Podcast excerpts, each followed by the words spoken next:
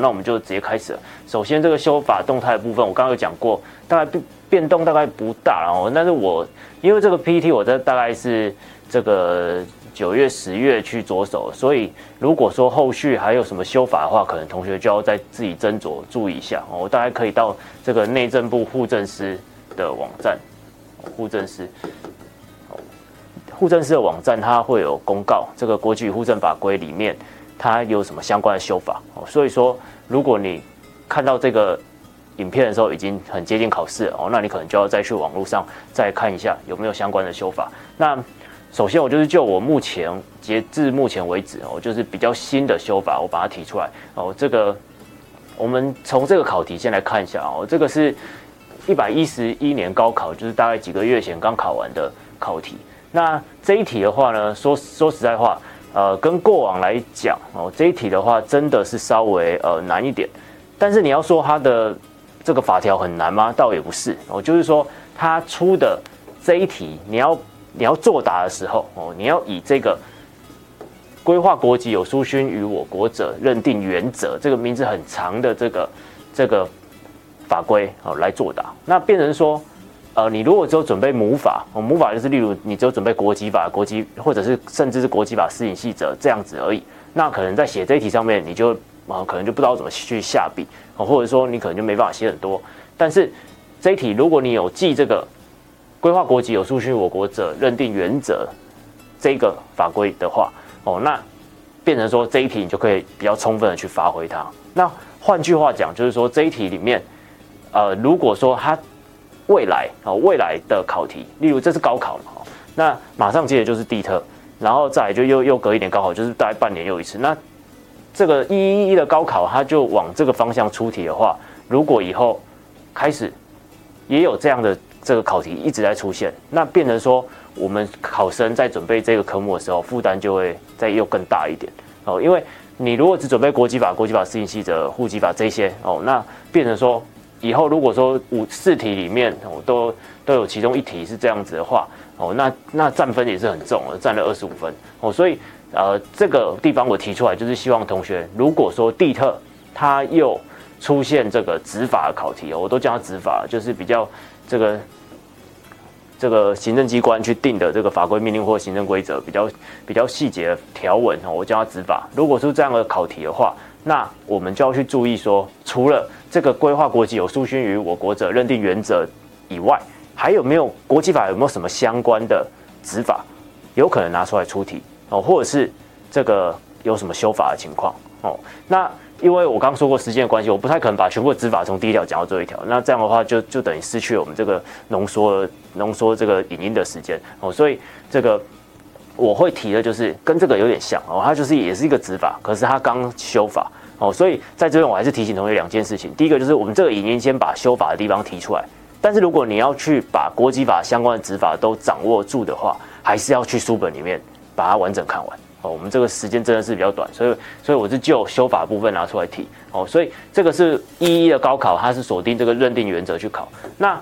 这个我刚要提的就是这个。哦，这是规划国籍无不良塑形认定办法。哦，这个这是什么东西？你你如果说你已经这本书已经看完了，或者是你大家已经知道国际法的内容以后，哦，你看这个无不良数刑，你应该就会有感觉，就是这个国际法的第三条嘛。国际法的第三条里面，它有讲到说，这个你规划要件，规划要件有一个是你不能有这个不良数刑，哦，就是无不良数刑。哦，简再白话一点，就是你不能有一些这个不良的记录啊，或不良的犯罪前科等等的。哦，就是或或者说你不能有这个一些不良的危害危害到我们公共安全等等的行为。哦，这个讲这样讲很抽象啦。哦，就是你看无不良数刑，可能你会有很多种解释方式。就像我刚刚说的，可能有好好几种。哦，到底是没有没有前科，还是没有危害，还是什么？到底怎样叫做无不良数刑？哦，那就是因为它比较抽象的一个一一个词汇。哦，所以。我们这个行政机关才会定了一个规划国籍无不良数刑办法，来解释我们国际法第三条里面讲到的无不良数刑，它是究竟是什么定义？哦，所以这个就很像我们刚刚那个考题嘛，它就是问你什么叫做有书勋于中华民国者哦，这也是国际法第六条里面有讲到一个有出信于中华民国者，这也很抽象啊，就是因为很抽象，所以我们才定了一个这个原则来说明嘛。那今天这也是啊，你国际法里面定了一个无不良数刑，那什么叫无不良数刑？也是很抽象，所以会有一个无规划国际无不良数刑认定办法来说明它。好，所以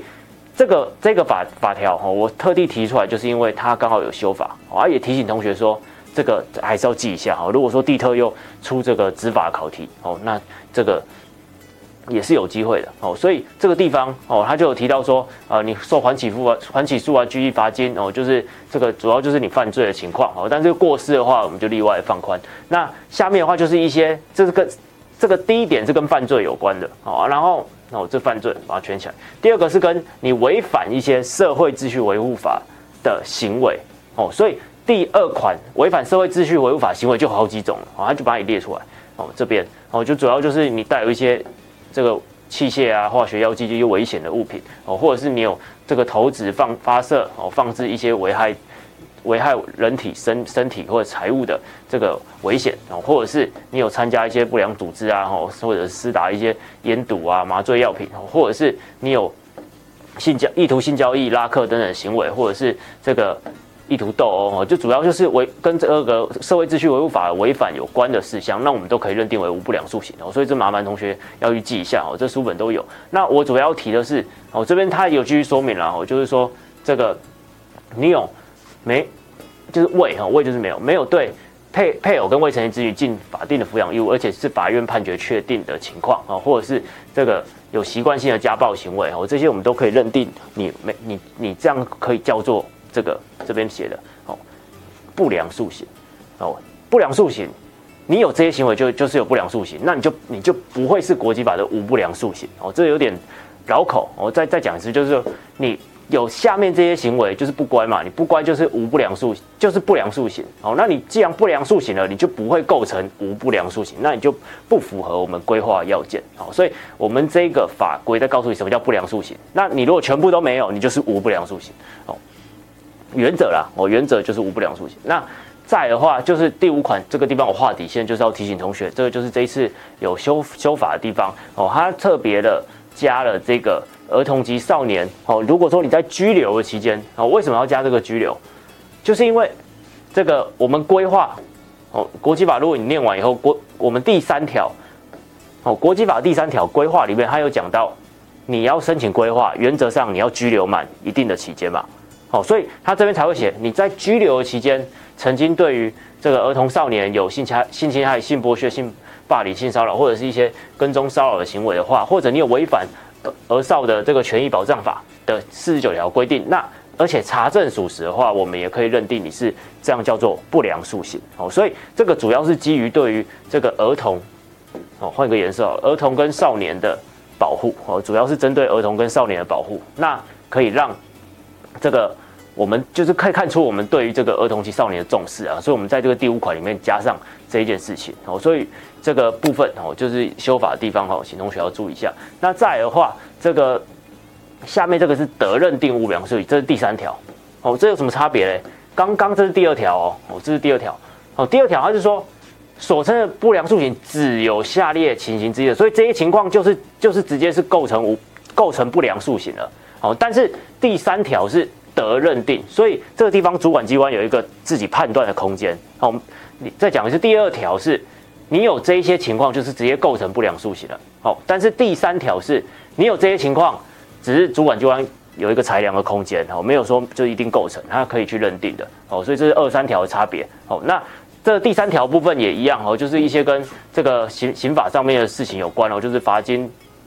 拘役哦等等的情况哦，那我特别要提的就是第七个哦，第七个有提到说这个这个前条五款就是刚刚新增的那个那个额少的那个前条五款哦，如果你有前条五款的违法情事，好，那你罚款已经缴纳完毕了，或者是你的执行时效届满，或者是你免予处罚这个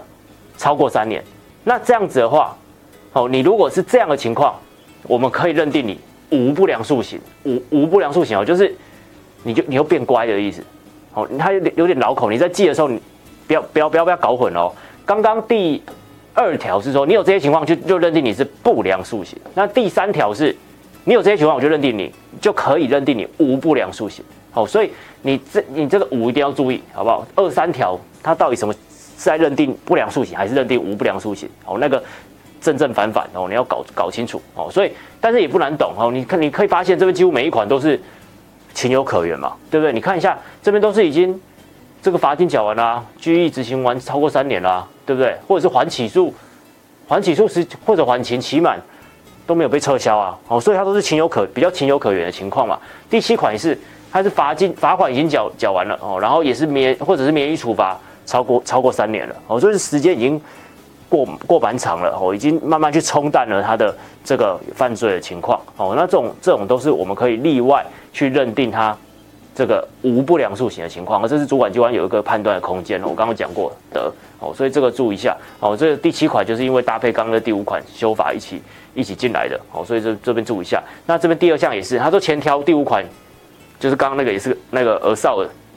儿少的情况哦。前条五款如果构成犯罪，或者故意对儿童及少年犯有刑法伤害罪章的相关的罪的话，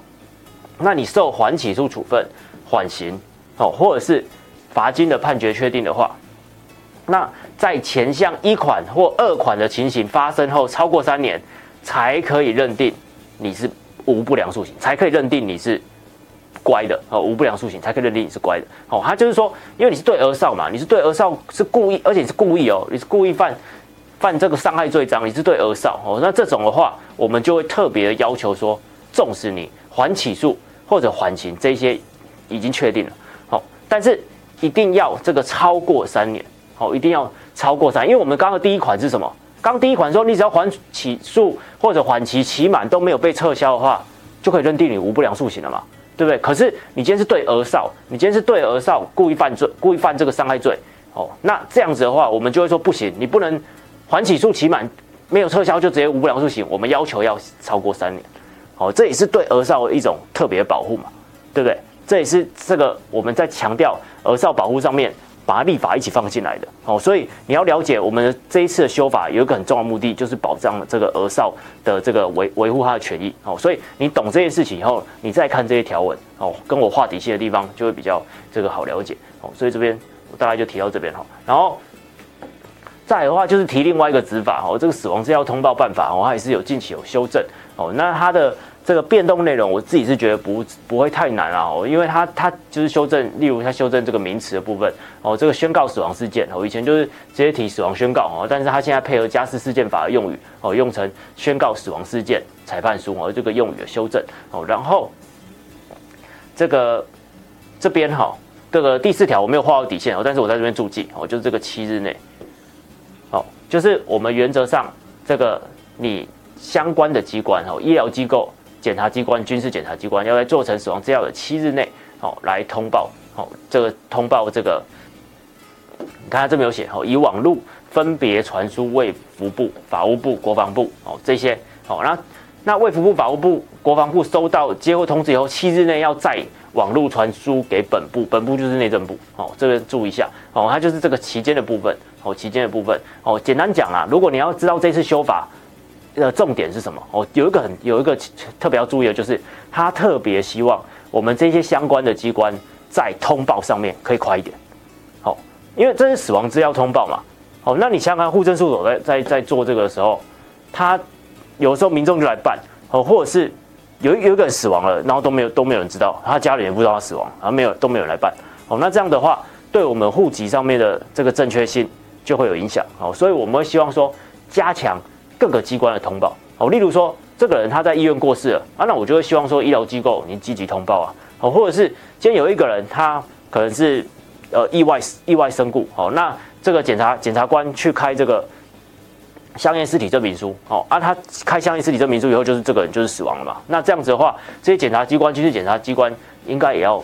积极的去通报哦，所以我们会希望说，在死亡资料的通报上面，可以让户政事务所快速的去掌握哦，让让这个人口这个户籍的正确性可以被这个确保哦，所以这是这一次的修法其中一个很重要的重点哦。你知道这个以后，你再来看会比较清楚哦。所以刚刚这边它就是改成七日内了，以前哦它是这个以七日为一个周期，哦七日哦为一个周期。哦，七日为一个周期，但是我们现在就直接要求七日内要通报哦。然后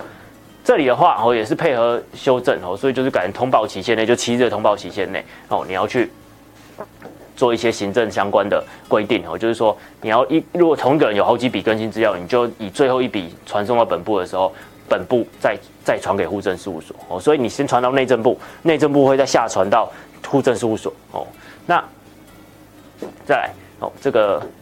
下一个是第六条哦，第六条可以看一下。这个地方哦，也是配合做一些用语的修正啊。哦，这个催告人不成立，这是配合我们户籍法相关的规定哦，四八、四八之一、四八之二哦，那那边相关的条文哦。然后这这个地方哦，也注意一下，就是这个哦，三十日内哦，户政事务所办理死亡登记后三十日内哦哦，以前是六十啊哈，那现在的话是把它改成这个三十哦，就是希望我们。这个户政事务所办理死亡登记以后三十天内，如果你们这些应该要通报的机关还是没有来来通报的话，那户政事务所就依七十八条规定去处理了。哦，就是他把这个期限变短了嘛，对不对？他就要求说，我户政事我把死亡登记已经办完了，已经办完，然后三十天内你都还没有来，你这些相关又医院。检察机关，你们都没有来通报啊？那这样子的话，你就属于第七条的情况，我们会依七十八规定处理哦，把那个通报的期限哦再强调一次哦。所以这个也是我跟我刚刚开头讲的一样哦，你要先知道这次修法它最主要目的是什么，再看这些条文会比较好了解。好，那再的话就进入第三个部分哈，第三个部分是这个重要考点的补充。哦，重要考点的补充这个地方，首先哦，我要提这个同性。结婚登记的部分，哦，虽然这个已经有一有有一一一一阵子的时间了，哈，但是呃，因为确实，因为当初这个相关的考题，它在人口政策跟人口统计有出有出出来，哦，那这个我原本以为它会出在这个国籍，就是我们这一科，哦，但是它在人口那边出出来，哦，所以我还是觉得国籍这边你有必要知要知道，哦，有必要知道，哦，所以同性结婚登记的部分，我简单还是提一下，哦，那。这个地方哦，同性结婚登记的部分，它的申请人哦，跟就是结婚双方当事人哦，跟一般这个原本的这个异性婚的规定其实也落差不大哦，那也是有正当理由经核准就可以书面委托哦，那这个相关的证件哦，就是跟跟原本也是落差不大哦，结婚书约啊，或者是你是未成年，那就提。法代同意书哦，只是这边注意未成年结婚的部分哦。之后我们是修修法了，我们民法修正哦，是十八岁成年哦。只是这个是一二年施行哦，所以这个部分我还是以旧的旧的这个论述为主哦。只是你要知道哦，然后这边也是相关就是身份证啊哦，然后照片印章等等哦，这个是琐碎的细节哦，我就不赘述了哦。我们可以看一下这边我要特别提的是这个同性结婚的时候哦，你要看一下说。有一个问题会发生，说如果我们今天两这两个同性结婚的人，他们都不是，就是不是两个人都是我国人，哦，有可能发生说，呃，一个是我国人啊，一个是外国人，哦，或者是一个是我国人，然后一个是大陆人民，哦，那这样的话可不可以同性结婚？哦，就就会有一些这个问题，哦，需要来说明，哦，所以我们可以看到，哦，这一页的下方，它它这边有写，有关国人与港澳或者大陆地区人民可不可以办理同性结婚呢？哦，那。他说这个事情啊，是涉大陆委员会的权责，哦，是涉大陆委员会的权责。那这样的话，就要等逝世后再去办理，哦，所以这个因为内政部就不不便于跨跨跨相关的权力去处理这些事情，哦，所以这个是大陆委员会的权责，哦，所以这边有注记的，这边他在注解的地方有讲很清楚。然后再的话是，他这边也有提，哦，还有提这个是相关。同性婚姻的合法国家了哦，这边他说，如果你是这一些国家的国民哦，你跟国人国人哦，你跟我国人结婚的话哦，同性结婚的话哦，那我们可以让你办理哦，得办理。那如果说今天这个这边你不是这些国家的人哦，如果说你是加拿大、巴西、比利时啊、奥地利这些哦，你跟我国人结婚哦，因为这些国家是他们同性婚姻就合法的。他们本身的国家同性婚姻就是合法，所以他跟我们我跟我国人结婚的话，我们是可以让他办理。可是如果你不是这些国家的国民呢？好，那我们就再来看备注了。他说，国人跟承认同性婚姻国家的人士，或者两位都是国人，好，那你在一零八年五月二十四日前在承认同性婚姻国家结婚的话，你的婚姻生效日期就依我们四七四四至七四八号，哦，这个解释施行法二十四条。哦，跟涉外民事法相关的规定，我们可以当户政所以办理以在户政所办理同性结婚那一天为准。哦，然后他说这这个后面开始，哦、注意一下，他说另外有关国人跟未承认同性结婚国家的人，能不能在台湾办理同性结婚呢？好，或者是你两位都是外籍人士，可不可以在台湾办理同性结婚呢？好，那他他就他又说这一个，好，他又说这句，他说因为呢这个涉及了涉外民事法，好，这边挂起来，涉及了涉外民事法，涉外民事法律适用法，哦，是司法院及法务部事之后再举办理，哦，所以这个也是也不是他可以处理的，啊，他刚刚说跟港澳跟大陆人那个是陆委会嘛，啊，这个是。这个事情，他说牵扯到司法院跟法务部哦，所以这个内政部也是持持保留态度了哦，所以这备注了。然后备注三的部分呢，哦哦，看一下，他说因为中国大陆、港澳地区都没有承认嘛，对不对？哦，所以国人跟大陆地区或港澳地区的人能不能在台湾结婚？哦，然后这个或者在第三地办理同性结同性结婚？哦，这个跟刚就刚提过了哦，就是这个陆委会释字后再办理哦，所以。简单讲，哦再一次讲讲的是结论哦。跟你如果是台就我国人跟这个没有合法同性婚姻的国家的这个人士结婚的话，那这样子哦，你要等这个司法院跟法务部试试好啊。如果说是我国人跟港澳或者大陆的人民哦要同性结婚，那这个要等陆委会试试后再办。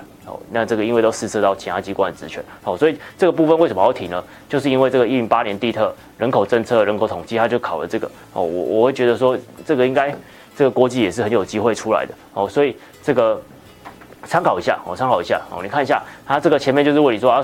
这个申请人要是结婚双方当事人啊，哦，他说问你为什么嘛？哦，为什么？啊，你就把之前疑似婚跟现在是登记婚，哦要把它讲清楚，然后。这个民法规定，哦，民民法要把它考进来。哦，因为民法规定几岁可以结婚啊？未成年可不可以办理啊？哦，然后结婚登记要去向哪边申请啊？哦，你看这个就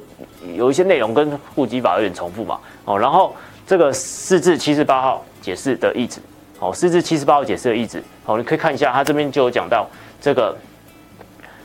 哦，相同性别两个人可以向户政机关办理结婚登记，那哪些情况同性的结婚登记要等其他部位是时候再办理？然后就刚刚讲了嘛。哦，就刚刚讲的那边，哦，就陆委会，哦，司法院、法务部，哦，这些情况，哦，所以这个注意一下，哦，注意一下，哦。